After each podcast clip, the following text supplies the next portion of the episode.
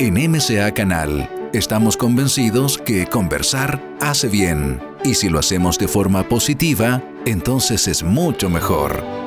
A partir de este momento, Edgardo Fogel te invita a una amena y profunda charla.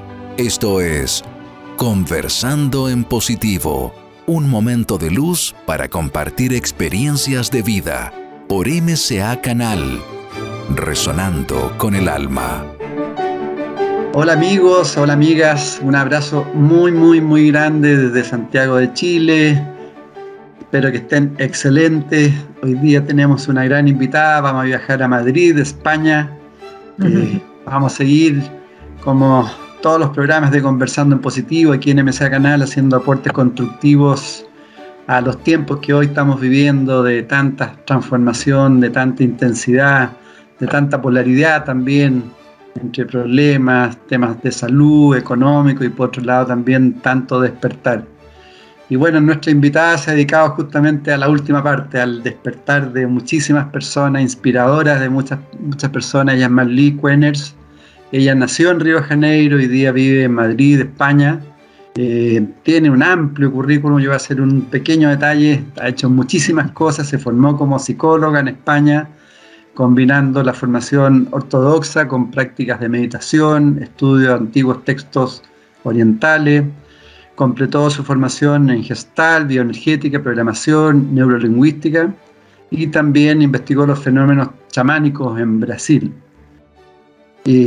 Trabajó el proceso intensivo de Hoffman en Brasil, colaboró también con una psicoterapeuta brasileña, Ana Sharp, en una técnica denominada Camino Real, eh, tuve un programa de radio, somos colegas, programa de radio eh, La Voz de la Noche, dirigiendo una sección Huellas de lo Sagrado, donde difundió los principios básicos del crecimiento personal, interpretación de sueños.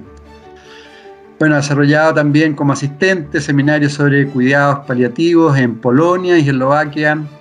Eh, impartió, imparte un curso introductorio denominado Cómo liberarse de reacciones automáticas eh, desde ya muchos años también escribe un curso online llamado Viaje Interior y desde el 2018 un diferentes cursos monográficos bajo el lema del síntoma a la solución. Y el año 91 crea su propio método que hasta el día de hoy todavía funciona y ya de alguna forma se ha ido evaluando científicamente también el juego de la atención, eh, situado dentro del campo de la psicología transpersonal. Bueno, también desarrolla eh, máster en técnica terapia transpersonal, máster de emprendedores, autora del libro Juego la Atención y, muchísimo, muchísimo más. Muchísimas gracias, Manly, por estar con nosotros. Felicitaciones por todo lo que has realizado. Eres una gran aportadora, especialmente en estos tiempos. Yo te he escuchado que estás muy feliz ahora, justamente por toda la, la posibilidad de hacer aporte a tantas personas que están abriendo los ojos. Bienvenida. Muchas gracias, muchas gracias a ti por la labor que realizas, tan importante ahora mismo. Sí, es importante. Y justamente te quería preguntar cómo has vivido y cómo ves tú el proceso actual de transformación, tanta intensidad que tenemos, ¿no? Bueno, cuando, ya sabes que las dificultades hacen con que el potencial se desarrolle y se desarrolle más rápido. Entonces, yo creo que la humanidad en este momento está teniendo una oportunidad muy grande de dar un salto hacia adelante, justamente por todas las limitaciones que estamos teniendo ahora, ¿no? Entonces, es un momento para realmente tirar de tus recursos y desarrollarlos. Eso es lo que estoy viendo. Claro que hay dificultades y muchas. Sobre todo mm, noto, aparte de la parte material, esa dificultad de conexión directa. ¿no? Aquí en España ahora mismo ya se están abriendo un poco las cosas y ya te digo, hacía dos años que no daba mi curso principal, que es el juego de la, juego de la atención, de donde salió todo lo que hago, ¿no? Claro. Y ahora mismo, pues, finalmente vamos a recomenzar todo eso. Eh, y mientras tanto, pues también hubo la oportunidad de hacer muchas cosas online, ¿no? Yo, por ejemplo, no tenía ni cuenta en Instagram y ahora sí la tengo.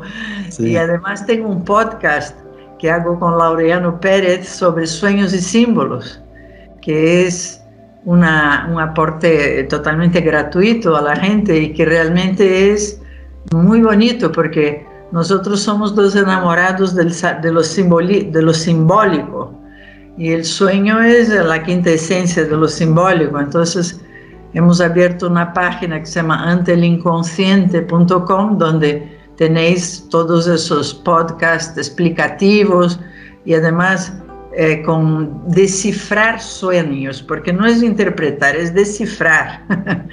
Son como jeroglíficos que hay que saber entender. Y, y, todo eso no hubiese ocurrido sin la pandemia. O sea, cuando estás ahí en la rueda viva, no tienes tiempo para esas cosas, pero como ahí nos que quedamos confinados tanto tiempo, pues fue una ocasión para hacer todo lo que no había, no había hecho yo, por lo menos todavía online, ¿no? y realmente el alcance del online es fantástico, o sea, que puedas comunicarte con gente que está al otro lado del mundo, como tú y yo ahora, ¿no? Claro, claro. No, este mismo programa, este canal lo ve mucha gente de España, de Colombia, Argentina, Uruguay, tal como tú dices, es, bonito. Claro, eso es una oportunidad fantástica, ¿no? Porque eh, es, es una conexión mucho más amplia que la que había antes y, claro, ha cambiado la vida muchísimo. Y tú ves un proceso, perdona, tú ves igual un proceso de transformación, un, un, hoy día se habla que estamos cambiando, una forma de humanidad, eh, ¿tú lo sientes, lo ves en las personas, en ti misma? ¿cómo, cómo, cómo, lo ves? Yo lo que noto en mi consulta es que mm, la gente está en este momento con un acúmulo de miedo y ansiedad. Entonces, es un momento muy precioso para darle la vuelta a eso, porque en mi experiencia la única cura al miedo es confiar en la vida. Entonces, hay una oportunidad fantástica para poner tus puntos de apoyo en un lugar nuevo, porque siempre nos apoyamos en general en la cosa material, que no vale para nada en determinados casos. Entonces, habrá una oportunidad de apoyarse en cosas más sutiles y sin embargo más poderosas. Cierto, cierto. Muy tal como dices tú, eh, quizás el mayor problema que hemos tenido esta sociedad ¿no? es, la, inconsciencia, que no, no, hemos estado casi nunca conectados. Y respecto a eso, yo te quería preguntar a, ti, yo sé que es una, una, pregunta quizás amplia, por eso tratar, ¿cómo ha sido tu, tu camino de conciencia o, cuál, o cuáles han sido como los principales ejes o quizás algunas, algunos maestros o personas que como que te han hecho cambiar la mirada? Pues mira, la mirada me la cambió la vida, la verdad, porque muy niña he tenido pues eh, que pasar por unas pérdidas muy fuertes y muy trágicas. Entonces, eso me conectó con lo transpersonal. Es como que las respuestas no estaban aquí en ese mundo físico y material. Así que desde muy pequeña me interesó mucho la conexión sutil. Y sin embargo, me parece importantísimo estar siempre muy enraizada. Mm. ¿Sabes? Cuando yo creo que cuando pierdes la conexión con la raíz, con, tu cuerpo, con, lo físico, entonces no estás en la completitud de las cosas, porque es desde aquí que uno conecta con lo sutil, bien enraizada aquí en la tierra, ¿no? Entonces, mi trabajo siempre fue en ese sentido. Vamos a conectar con lo sutil, pero desde un lugar muy reenraizado y muy terrenal, porque por algo estamos viviendo este momento, por algo tenemos este cuerpo que es completamente materia, una materia mágica, eso sí, y, y absolutamente increíble, porque nuestro cuerpo es fantástico, pero desde el cuerpo es cuando conectas, ¿sabes? Es esa conexión entre tierra y, cielo me parece que es casi, casi la función del ser humano aquí, conseguir meter realmente en tu cuerpo esa, esa cosa enraizada y al mismo tiempo, porque es como que estamos en dos mundos, vivimos en dos mundos, tenemos dos hemisferios para dos cosas completamente distintas, una para el manejo de lo terrenal y otra para el manejo de lo sutil. Entonces, nos guste o no, lo neguemos o no, pues estamos realmente con los pies en la tierra y buscando el cielo, buscando la luz.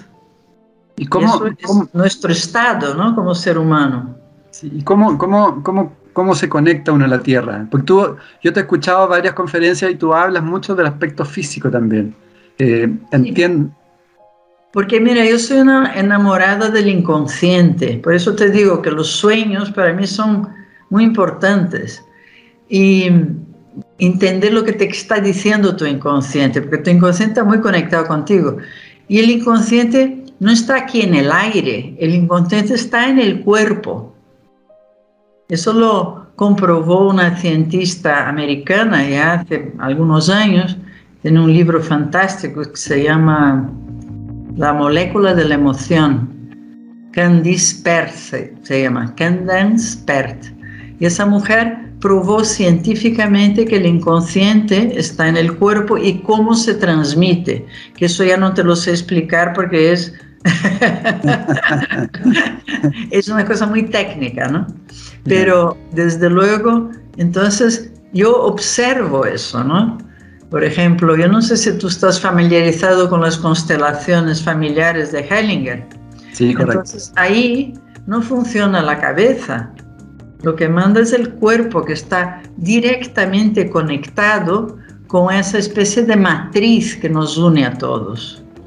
Por eso obtienes esa información tan precisa de gente que no conoces y jamás vas a conocer. y eso se da día tras día. Entonces, en ese aspecto te digo que el cuerpo sabe más que nosotros, más que nuestra cabecita. Sí, por supuesto. ¿Tú has tenido relación con Daniel Taropio, con de la danza primal, todo eso, no? No, la verdad es que no lo conozco, pero no directamente. Volviendo al inconsciente, tú hablas mucho que la, eh, es necesario como ordenar ¿no? la información del inconsciente. Eh, ¿cómo, ¿cómo, la vamos ordenando? ¿Cómo, ¿Cómo la vamos sintiendo? ¿Cómo le vamos, eh, cómo le vamos haciendo caso? ¿no? Claro, mira, es como si entras en una casa desordenada o una casa donde todo funciona y es funcional. Nuestra mente es así. Cuando las cosas están mal colocadas, no fluyen, no pueden fluir. Mm. Si tienes un grifo que no funciona bien, pues caerán tres gotas. Entonces vamos a arreglar el grifo, vamos a colocar las cosas en su sitio funcionando. Y nuestra mente es absolutamente así. Por eso te digo que hacer terapia para mí es poner orden. Y cuando todo está colocado en su sitio, fluye, las cosas fluyen sin esfuerzo. Cuando hay mucho esfuerzo es porque algo está fuera de lugar.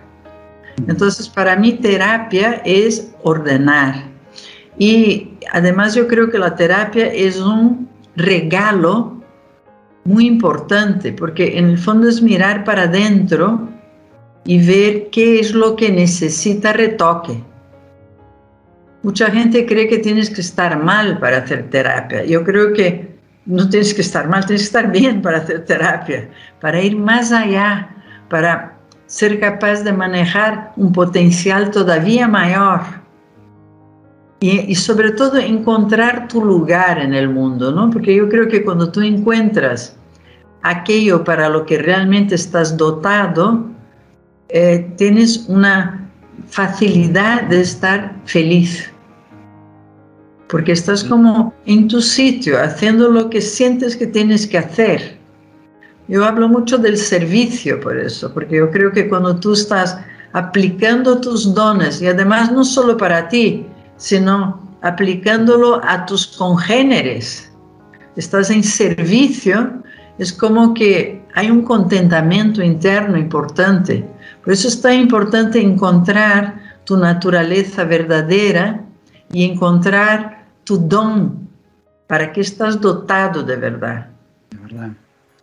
Es, cierto lo que dice. Eh, sí, eh, es ordenar, ¿sabes? Es, estoy en mi lugar y lo que se me da y lo que me apasiona hacer es eso. Entonces ya tienes aquí, estás encauzado, estás colocado donde, donde corresponde.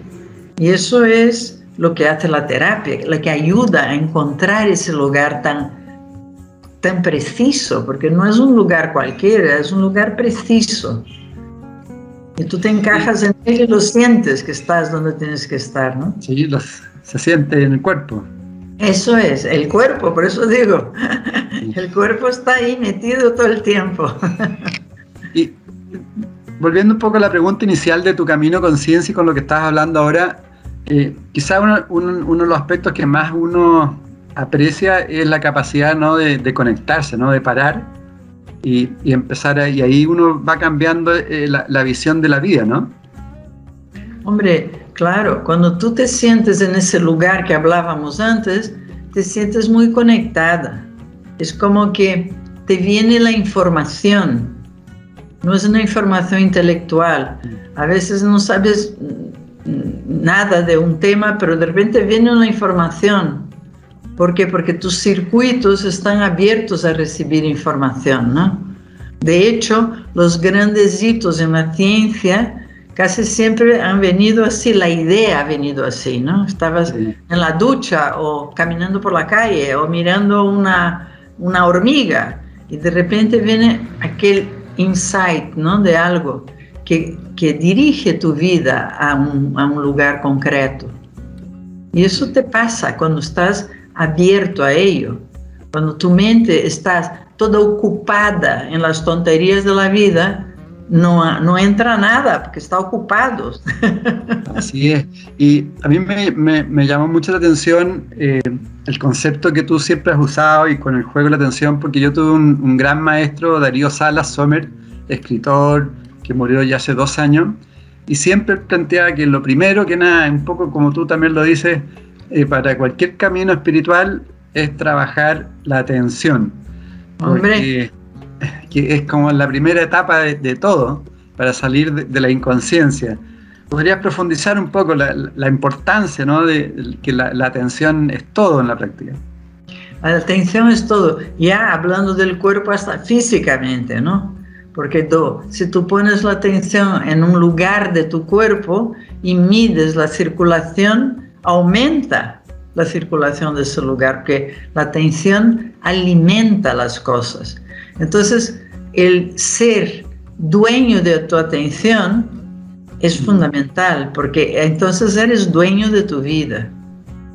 Y claro, un, pensamiento, mucha gente cree que el pensamiento no hay quien se libre de él.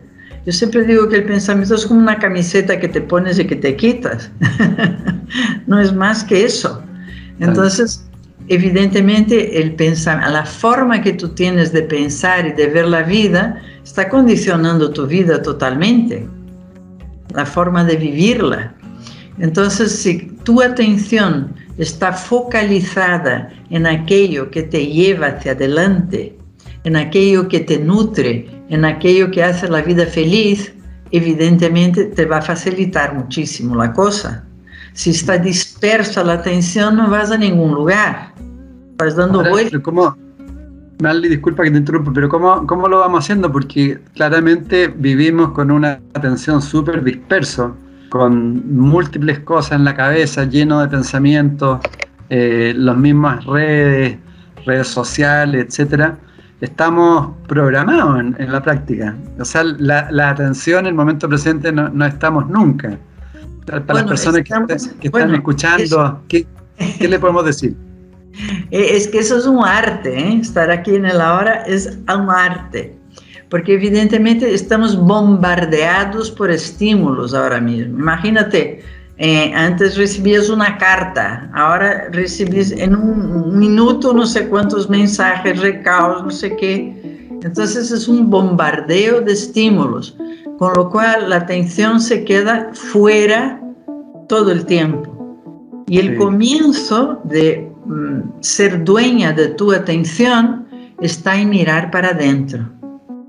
Como dicen los yogis, un ojo tiene que mirar para adentro y uno para afuera. Como donde fuera te está atrayendo, hay que hacer un pequeño esfuerzo para mirar para adentro, para interiorizar.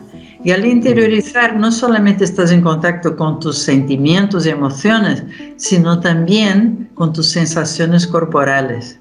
Y eso te trae al aquí y ahora. Que claro, mucha gente dice, meditas, yo digo, sí, he meditado muchos años. Hoy día no medito. ¿Por qué no medito? Porque estoy tratando de estar en el aquí y ahora, que es la meditación más difícil de todas.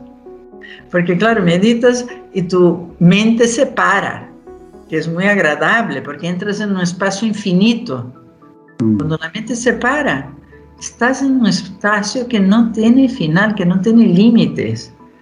Y es muy agradable, porque es puro estar, puro ser.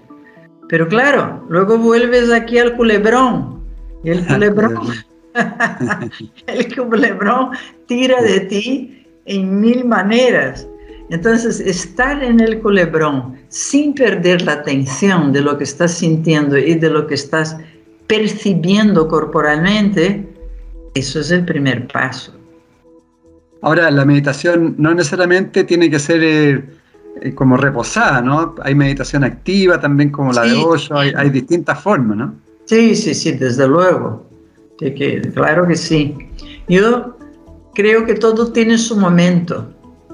Y, y las personas, hay unas que mm, disfrutan o se nutren más de una meditación parada y otras activa.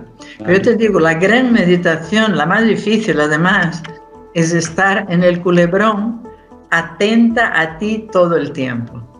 Sí. Y cuando eso lo vas consiguiendo a poquitines, entonces de repente tienes un acto que no sabes, medio fallido de esos, ¿qué he hecho con mis llaves? Ahí saliste de la atención. ¿Y, de, dónde, de dónde surge, Marley? Yo entiendo que aún nadie lo puede todavía, digamos, eh, eh, informar claramente los pensamientos. De, dónde surgen esos pensamientos automáticos, mecánicos, de, nuestro inconsciente también, de nuestras creencias? De, ¿Cómo aparecen eso? Yo creo que nuestros pensamientos autóctonos, originales, son muy poquitos. Sí. Son muy poquitos. La mayoría son todo lo que aprendes, todo lo que te enseñan, todo lo que piensa el mundo. Es un, es un mar de pensamientos que te invade. Mm. Y cuando consigues liberar el espacio es cuando vienen pensamientos reales tuyos. Y a estos hay que agarrarse con uñas y dientes, porque ahí es donde vas encontrándote no siguiendo lo que te dijo papá, mamá o la sociedad o la iglesia o el colegio, sino lo que brota de ti. Empezar a ser un libre pensador, uno que va realmente observando las cosas y viendo qué es lo que para ti te vale, que además es tuyo eso, no lo puedes imponer a nadie. entonces vas formando como tu código tu código ético incluso, tan importante. código ético de cada uno debería estar siendo revisado todos los días, pero es importantísimo. Eso tiene, tiene que ver con la coherencia también, ¿no? También. Con la coherencia. Y, y claro, cuando tú eres coherente con tu código ético, estás muy a gusto pero muchas veces tu código ético está formado por una serie de ideas que todo el mundo considera sagradas, pero que son solo ideas. Mm. ¿Sabes? Solo son ideas. La amistad, por ejemplo, es una idea. Y si fallas a la amistad, horror, has fallado algo sagrado, me muero de culpa. la culpa, la culpa, ¿no? Pero la amistad primero es contigo realmente. Eso es la verdad, porque muchos ah, no, que sos egoísta. Esta palabrita esta. Y relacionado, relacionado a eso, justo, te quería preguntar cómo, primero, cómo empezar a, quererse más uno mismo y cómo, cómo mirar más hacia, hacia nuestro interior y empezar a aceptarnos con todos nuestros aspectos, digamos, oscuros, luminosos, etcétera. Ah, claro, ese es el gran trabajo.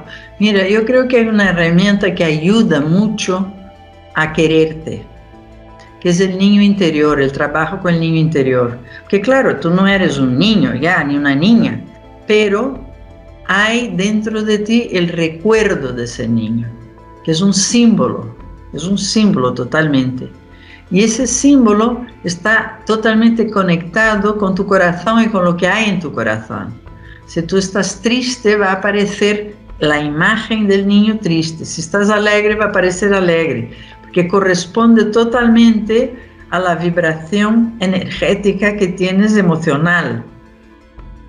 Entonces, es mucho más fácil quererte a través de tu niño que a palo seco.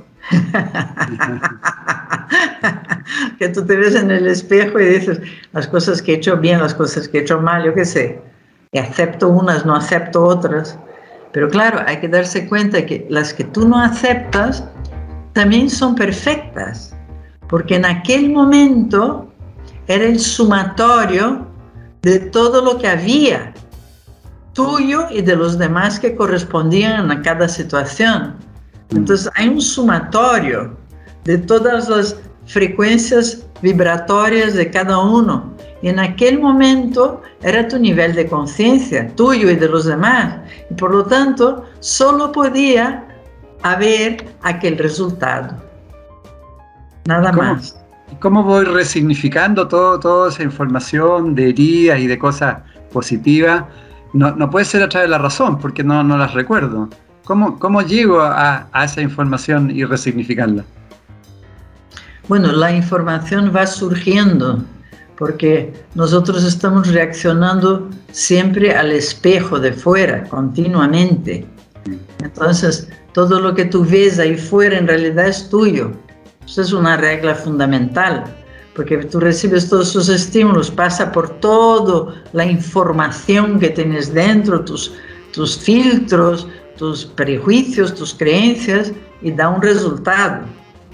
Pero realmente todo el, la cocina es toda tuya. Lo que recibes son los ingredientes separados. Luego tú cocinas y el plato sale bueno o sale malo.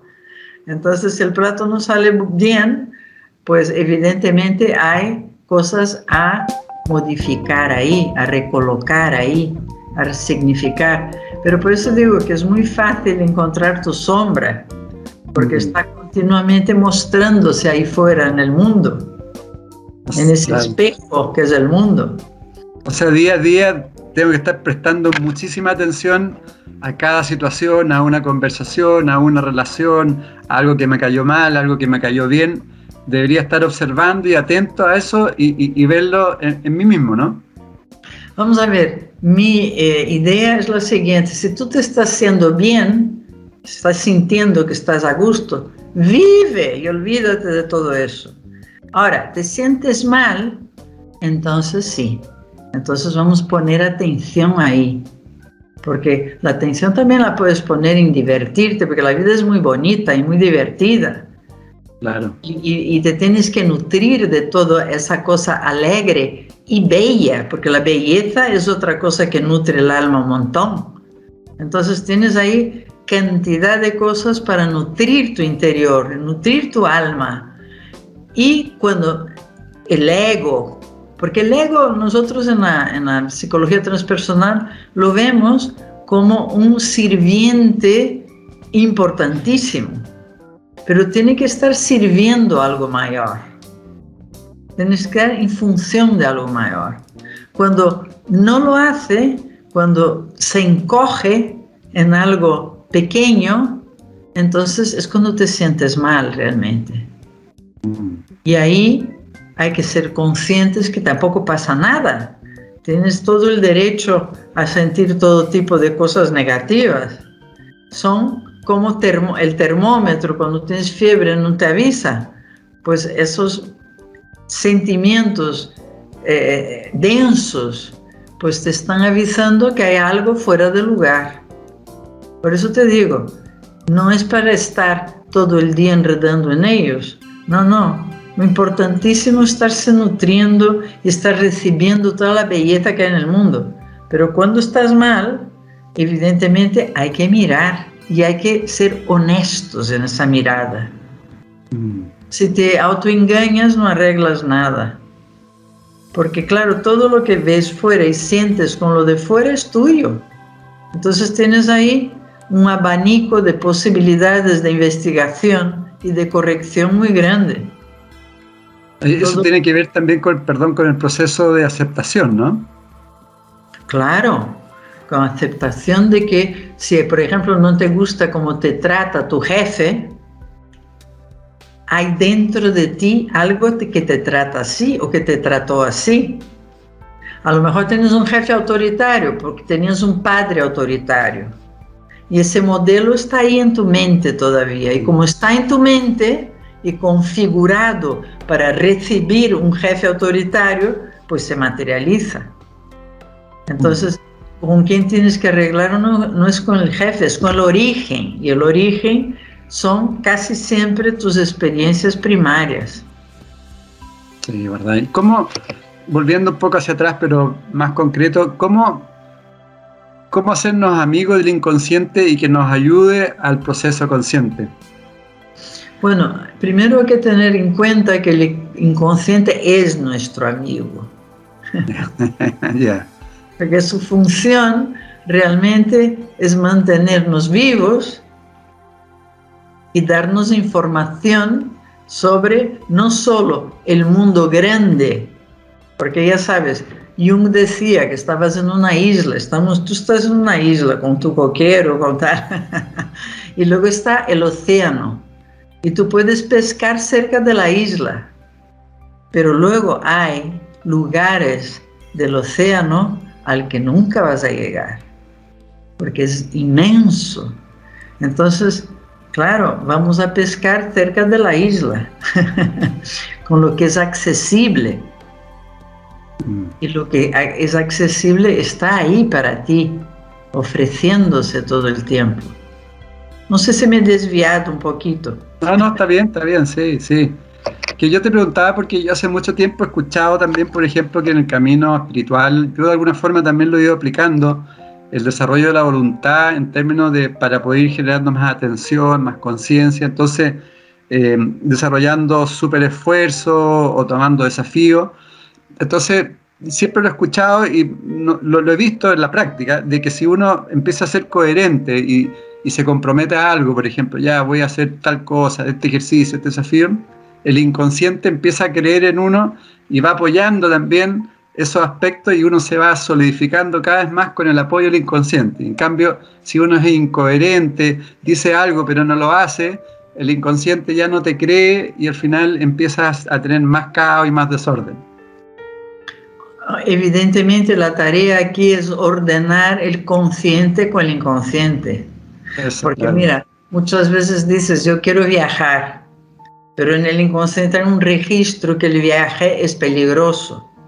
Entonces vas a buscarte 40 mil excusas para acabar no viajando, mm. aunque quieres. Pero el inconsciente siempre gana.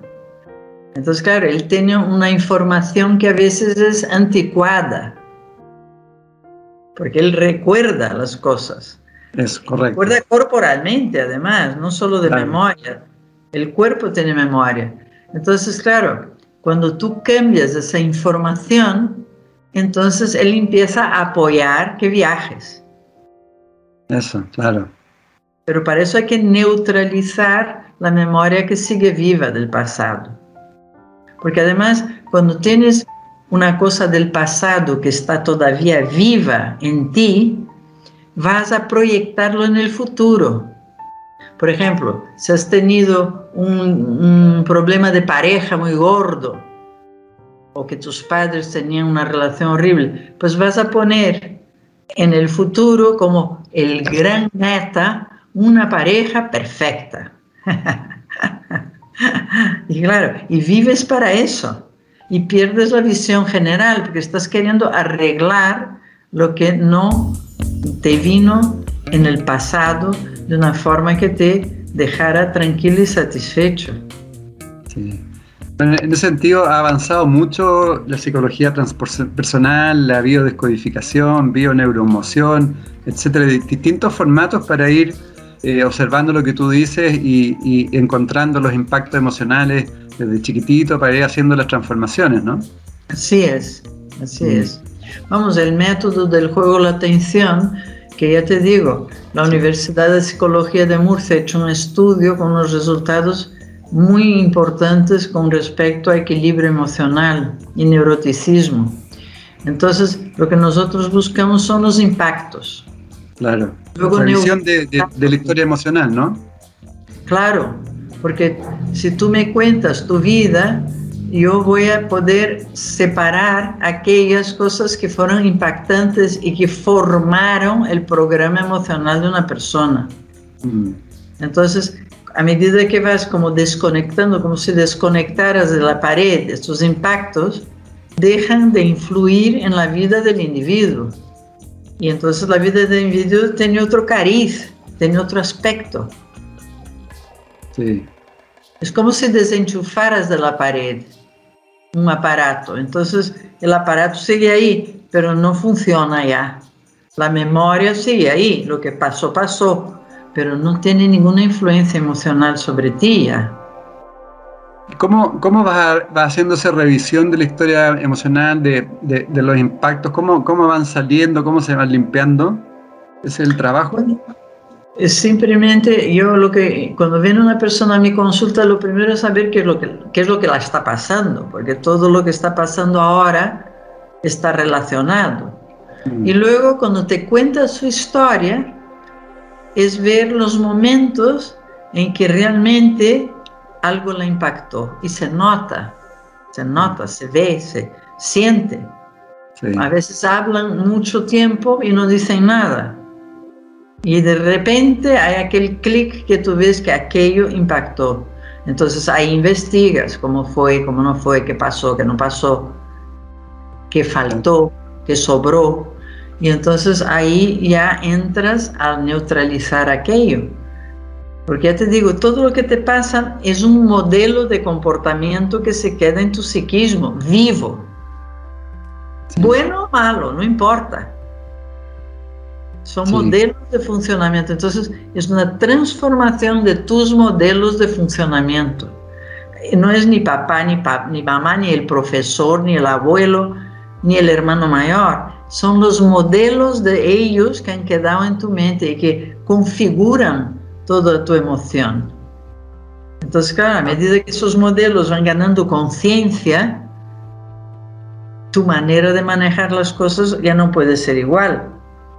Ahora, eso tiene que ver también con, con energía, ¿no? Con frecuencia energética, que uno va haciendo la transformación de esa información que es energía y tú, tú la vas transformando, ¿no? Bueno, tú ya sabes que el pensamiento dirige la energía. Claro, muchísimo además. Entonces, según el pensamiento que tienes, pues la energía va obedeciendo. Entonces, claro, si transformas tu pensamiento, estás generando una frecuencia nueva. Y esa frecuencia nueva atrae aquello que está en su faja de frecuencia. Ah. Si tú estás a gusto con lo que atraes, genial. No estás a gusto, pues vamos a cambiar de frecuencia. ¿Y cómo se cambia de frecuencia? Pues neutralizando esos impactos. Sí. ¿Y tú sientes que yo, creo que es que como el principal trabajo hoy día en la transformación de conciencia, lo que tú estás haciendo en términos de, salir de, de, esos patrones mentales y emocionales tan los cuales estamos, ¿no? Claro, eso intento y, siempre con una idea transpersonal. Mm. Porque si tú estás metido en el culebrón, juzgando el culebrón, puedes cambiar las piezas del lugar, pero no sales de ahí. En cambio, si tú lo ves desde el pensamiento de lo infinito, yo estoy convencida que estamos en una realidad infinita. Entonces, no hay prisa tampoco, porque es infinito. Tienes todo el tiempo del mundo. Pero evidentemente, si lo ves desde un pensamiento de la eternidad, ves tu culebrón aquí ahora, le relativizas inmediatamente. Por supuesto, sí. Bueno, eso tiene que ver con...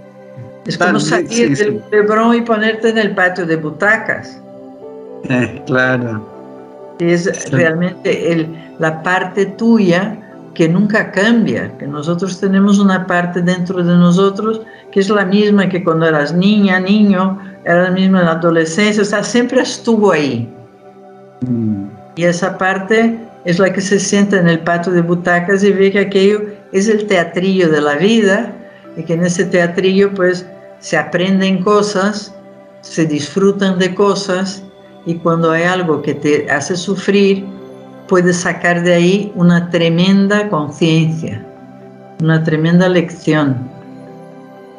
Sí, bueno, es gran tarea lo que dice, ¿ah? el, aprender a, como a desdoblarse, ¿no? Eh, es un desdoblamiento, pero eh, entero. entero, completo. claro. sigues estando ahí en el palco, no ha cambiado nada, pero lo ves desde un lugar que es mucho más amplio. Mm. Entonces, desde ahí lo ves todo distinto, incluso las cosas trágicas son distintas vistas de ese lugar. Las muertes, por ejemplo, oye, uno se encuentra con la muerte en la vida y se va a encontrar y, se ha encontrado ya. Entonces, ¿cómo lo ves eso? ¿Cómo lo vives eso? Muy distinto tienes una una visión trascendente a que si lo ves desde el culebrón, con una identificación solo con el cuerpo, ¿no? Mm.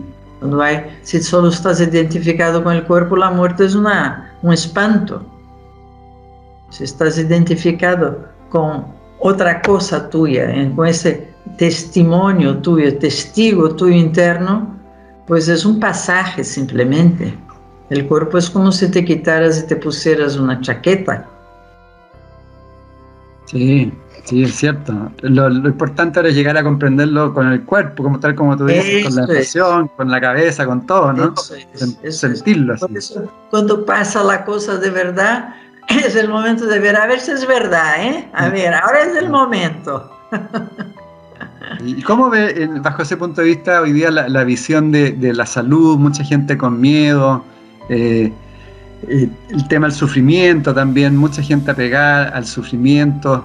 ¿Cómo, cómo eh, tú crees que vamos a ir logrando un cambio en las visiones? Porque tú trabajas de alguna forma en la salud también, la salud emocional, la salud mental, tan importante en estos tiempos. De hecho, Chile quiere sacar ahora una ley de, salud mental, porque los niveles de, de, depresión son muy, muy altos y problemas mentales. ¿Cómo, ¿Cómo lo ves? ¿Cómo ir saliendo de eso? Bueno, no hay la menor duda que esa pandemia ha provocado situaciones muy insalubres. O sea, una persona que no puede hacer ejercicio, que no puede salir, que no puede hacer una vida normal, que no puede respirar, porque las mm. mascaritas estas son tremendas. Entonces, eso todo tiene una sensación de limitación importantísima que es lo contrario de la salud. La salud es expansión. Entonces estamos en lo contrario de la salud. Y lógicamente tiene muchas consecuencias. Y luego también yo siento que hay una campaña de miedo muy importante. La gente está muy asustada y mucha ansiedad. Ya te digo, aquí en España los psicólogos no tenemos horario ya. No hay horas para dar. Me llaman constantemente constantemente. ¿Por qué? Porque hay, un, eh, hay una especie de paranoia generalizada, porque claro, vamos a ver, los virus están y siempre estuvieron. Entonces se trata de que tú seas precavido y cauto, pero no que te encojas hasta el punto de que tu salud se quede dañada, ¿no? Ah, cierto, cierto. Y como hay muchos intereses siendo eh, apareciendo en ese momento, pues el interés de nuestra salud personal no es el primero, la verdad. Con lo cual, hay, es, por eso me parece más importante que nunca tener una visión de conexión, ¿sabes? Porque cuando tú sientes que estás conectado con algo mayor de verdad y que mm. la vida está a tu favor y no en contra tuya, tienes otra manera de, de, visualizar lo que está pasando ahora. Otra visión, sí. sí. Y tú trabajas también con, eh, con la sanación con el sonido, ¿ah? con, la, con las frecuencias del sonido. Esa es una, una técnica totalmente mía, porque los cuencos se suelen usar para armonizar chakras y es muy bonito y muy agradable. Pero yo lo uso de una manera diferente, como los, el cuerpo alberga todas las problemáticas que tienes generalizadas, entonces cuando tienes un núcleo neurótico cualquiera, de miedo, de eh, resentimiento, de frustración, de rabia, me da igual. Entonces yo lo localizo en la historia de la persona y luego lo localizo en el cuerpo de la persona. O sea que estoy trabajando un núcleo que está desordenado. Mm. Y ahí es donde aplico el sonido y es maravilloso. ¿Por qué? Porque no hay ninguna interpretación. El propio paciente o alumno, yo los llamo alumnos, los, el propio alumno te va diciendo lo que está viendo y lo que está sintiendo. Y tú, a través del sonido, vas percibiendo si la cosa se ha densificado o se ha sutilizado.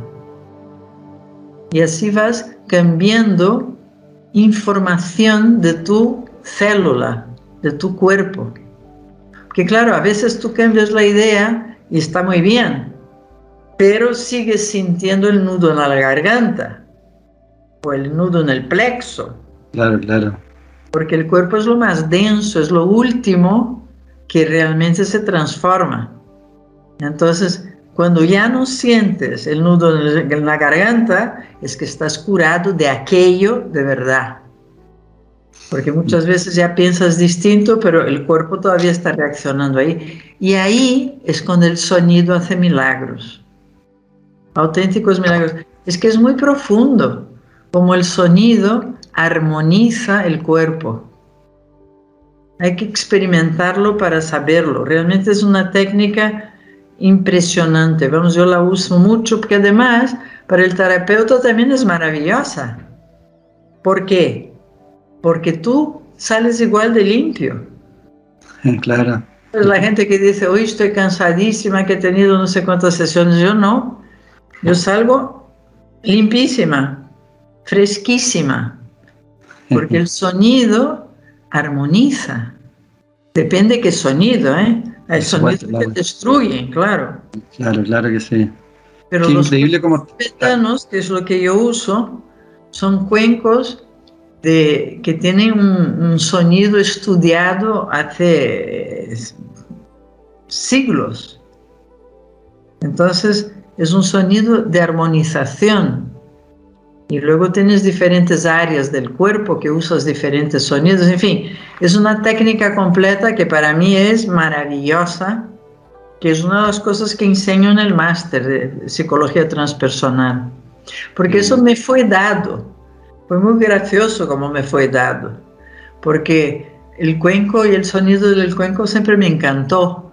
Y entonces le encargué a una persona que los trae de, lugares maravillosos y le encargué una colección, pero eran carísimos, entonces ya ah, lo voy a devolver. Pero ocurrió que hubo una reunión en mi casa y eran justo las personas del número de cuencos que tenía. Y dijo, vamos a hacer una prueba. Mira, y fue algo tan maravilloso que dije, bueno, esto hay que aplicarlo de alguna manera. Así que me quedé con los cuencos. y me han llevado a mil experiencias, la verdad. Increíble, me imagino que con el tiempo como va pasando, tú te estás dando cuenta cómo está todo interrelacionado, ¿no? Eh, energía, eh, las matemáticas, la aritmética, la música. geometría sagrada, etcétera, como que todo es perfecto, ¿no? Bueno, es que la vida tiene una armonía y un ritmo del que no somos conscientes muchas veces. Cierto. Es perfecto, vamos, es perfecto. Como yo creo que es perfecto la materialización de lo que hay en la parte sutil. No es la materia la que hace el sutil, es lo sutil que hace la materia. Entonces, es una materialización de todo. Tú materializas, por, por ejemplo, tú piensas en un conflicto y le vas a materializar. Tú piensas en una solución y la vas a materializar. Sí, de hecho, tú estudiaste neurolingüística. Yo creo que ahí también viste cómo la palabra, lo que uno piensa, después se ve realizado, ¿no? Bueno, yo hice mil cursos complementarios y tal, pero ya hace tiempo que no hago nada más, porque he visto que ese método que uso es sencillo, profundo y funciona. Mm. Entonces, con eso prácticamente sé manejar las cosas. Y, también me parece muy importante disfrutar de la vida y, comprender que la vida está ahí para que la, ¿sabes? Para que la, disfrutes, de la palabra. Lógico, obvio, Entonces... somos, muy, somos muy serios de repente, ¿no? Ay, demasiado. Que nada es tan, tan serio, nada es tan importante. ni siquiera nuestro cuerpo es tan importante, ni morirse es importante siquiera. verdad. Acá en, acá en Chile se dice que tenemos mucha importancia personal, nos damos mucha importancia a lo social, al que dirán, a la imagen, etcétera, y tal como tú dices, en realidad no tienen, es pérdida de tiempo, ¿no? Bueno, yo te digo, las dos cosas importantes en la vida de verdad es nacer y morir. Y en medio un montón de tonterías. Bueno, mira, me gustaría para ir cerrando, para no, no cansarte más, que, si pueden profundizar un poco lo que tú hablabas de, de, los ritos, la simbología, los mitos, porque entiendo también que tú estudiaste bien Harry Potter, eh, profundizaste. Leí en su día, sí, tenía una amiga herrera y me los iba dando antes de que apareciera una... y realmente al principio me fascinó. Luego me pareció que se densificó mucho Harry Potter. No deja de ser un mito moderno importantísimo, ¿no? Entonces, ¿qué pasa? Que el arquetipo, el símbolo es tan importante para el inconsciente, pero tan importante, te da tanta información y te conecta esos dos mundos. Esa es la maravilla del símbolo que hace esa conexión. Entonces, todo lo que es mitológico, la verdad es que me fascina. No crees que tú que, sea, que tenga una cultura amplia, no. No es que lo haya estudiado en profundidad, no. Es intuitiva mi cultura con el símbolo. ¿Sabes? Es como que le capto, como que le entiendo. Pero vamos, tú me hablas de, de mitos y no todos los conozco, ni muchísimo menos. Conozco los conociditos de alguno más. pero, tengo una relación. Si tú te conectas, por ejemplo, si tú ves un símbolo, te conectas y lo que vas viendo, lo que vas sintiendo. Sí, sí, me va dando información. Cualquier símbolo te da un montonazo de información. Si tú te permites sentirle y luego entenderle, que va junto eso. Cualquier cosa, cualquier símbolo que digas, una silla, una cosa tan sencilla como una silla, es un símbolo también. Entonces, si tú te conectas con la silla y, sientes ser silla, ¿sabes? Te, unes al símbolo, entonces tienes una visión perceptiva de lo que es aquel símbolo y al mismo tiempo una visión práctica. ¿Para qué sirve? ¿Qué finalidad tiene? ¿Qué tipos de sillas hay? ¿Qué, ¿Sabes? O sea, tiene una función cada cosa. Cualquier símbolo que te veas, un punto de interrogación, es una convención, ¿no? pero puede ser un símbolo también. Estás pensando en qué eh, decisión tomar y te aparece un punto de interrogación. ¿Qué te está diciendo? Espera un poco, todavía no está madura la fruta. en fin, ¿sabes? Ya te digo, no, mi visión del símbolo no es una visión culta, es una visión intuitiva y práctica. Sí. no, no, va por la razón. No, no va por la razón, no. Ni por lo que se suele entender. Hombre, claro que, claro que sí. Si ves un pájaro volando, ¿qué es eso? ¿Sabes? Es la libertad del vuelo del espíritu en todas las culturas.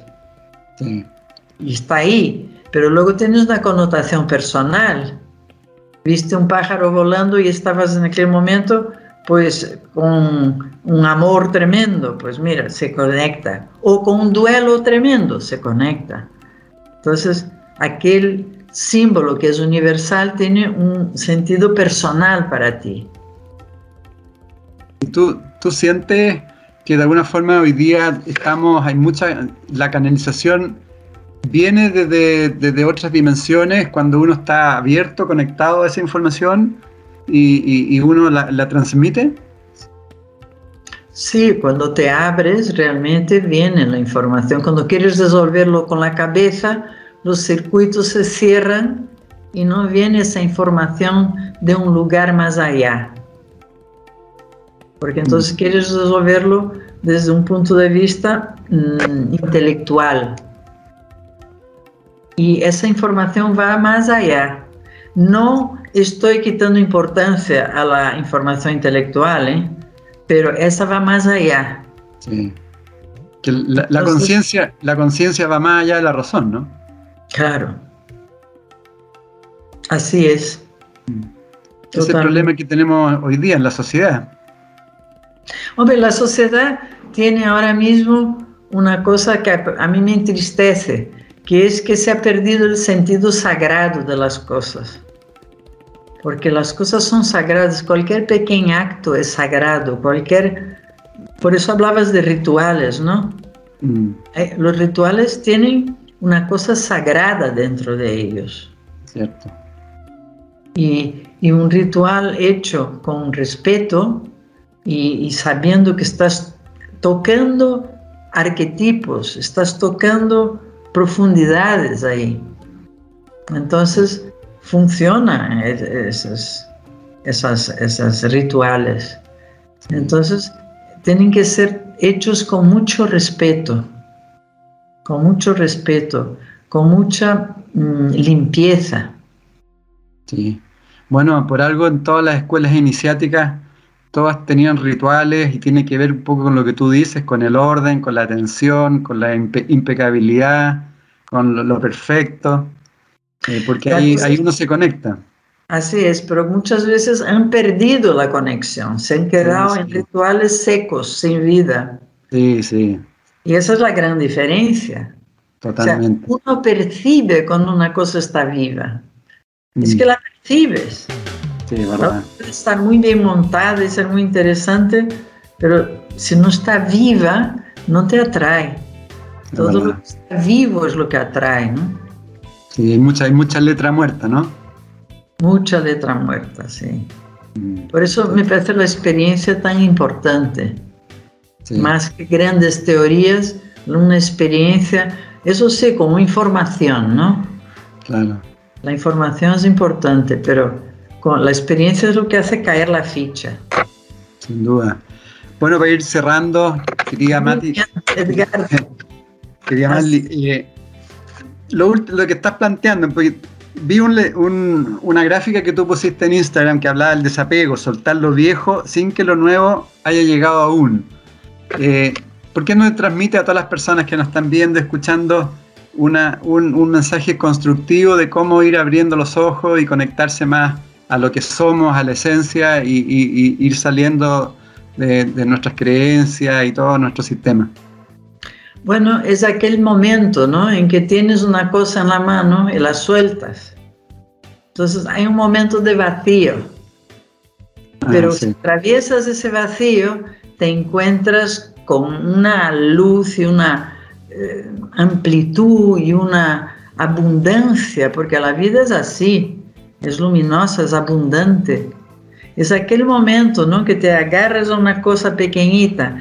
La idea de que te agarras a una moneda, por ejemplo, que te da seguridad y la sueltas, dejas de poner ahí tu seguridad. Y hay un momento de vacío que hay que atravesar, un momento de perplejidad, de dónde voy ahora. Pero luego viene, viene, viene esa experiencia. Si no te quedas con un vacío de experiencia. Verdad, es.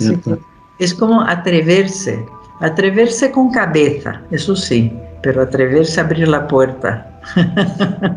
Sí, hay una imagen, hay una imagen muy bonita con lo que tú dices que uno está colgado de una cuerda eh, y está como en una montaña y se lanza y en un momento dado tiene que soltar esa cuerda. Queda en el vacío para después tomar la otra cuerda.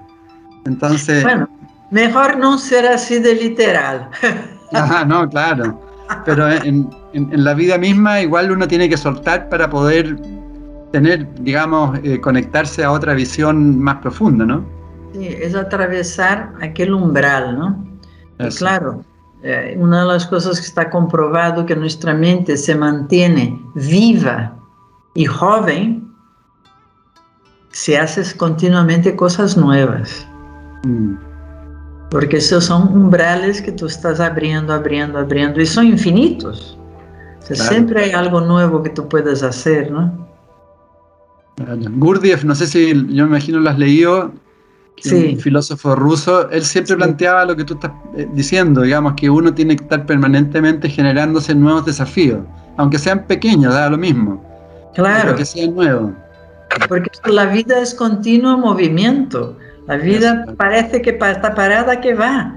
Es permanente movimiento. O sea, con cada inhalación y exhalación tú vas soltando partículas y recibiendo partículas. Es una transformación continuada en el cuerpo.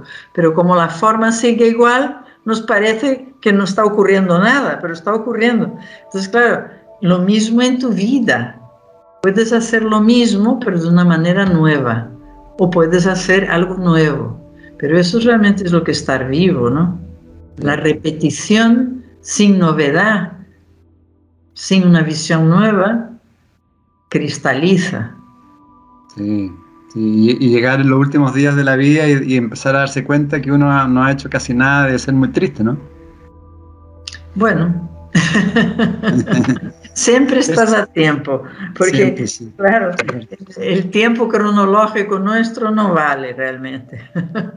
Siempre estás a tiempo, cada segundo es un segundo de renovación posible. Aunque has perdido 20 segundos, el 21 tiene, sigue teniendo ahí la, la magia dentro, ¿no? Sí, eso lo planteaba David Hawkins, no sé si lo has leído, que le preguntaron una vez, bueno, ¿hasta cuándo tú vas a trabajar o vas a hacer cosas? Hasta el último segundo que, tenga de vida voy a seguir haciendo ah, todo.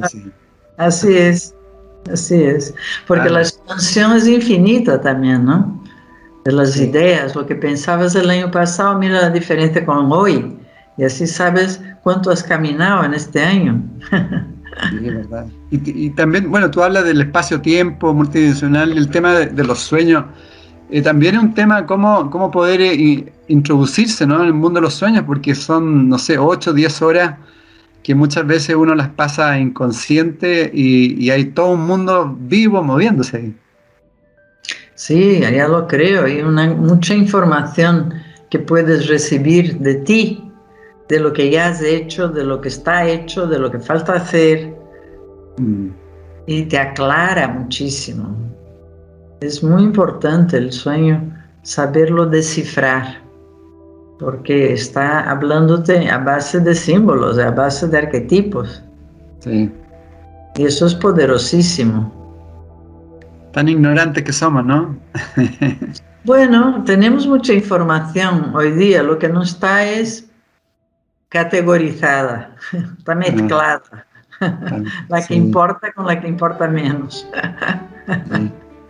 Bueno, son los peligros de, hoy, ¿no? De tanta información que al final de repente uno se conecta a una información que no sirve, que es basura en el fondo. Claro, claro, claro. Por eso hay que sentirlo, ¿no? Hay que ver lo que resuena en ti. Sí. Muy bueno, bien. Muchísimas, muchísimas gracias. Igualmente. Chao, chao y felicitaciones con todo lo que haces, que la salud te acompañe permanentemente. Muchas gracias, Edgardo. También lo mismo te digo, que sigues con tu labor. Gracias. Un abrazo grande. Y, muchas gracias. Y muchas gracias a todas las amigas y, y amigos que estuvieron con nosotros. En MCA Canal estamos convencidos que conversar hace bien. Y si lo hacemos de forma positiva, entonces es mucho mejor. Edgardo Fogel te acompañó en una amena y profunda charla esto fue Conversando en Positivo, un momento de luz para compartir experiencias de vida por MCA Canal, resonando con el alma.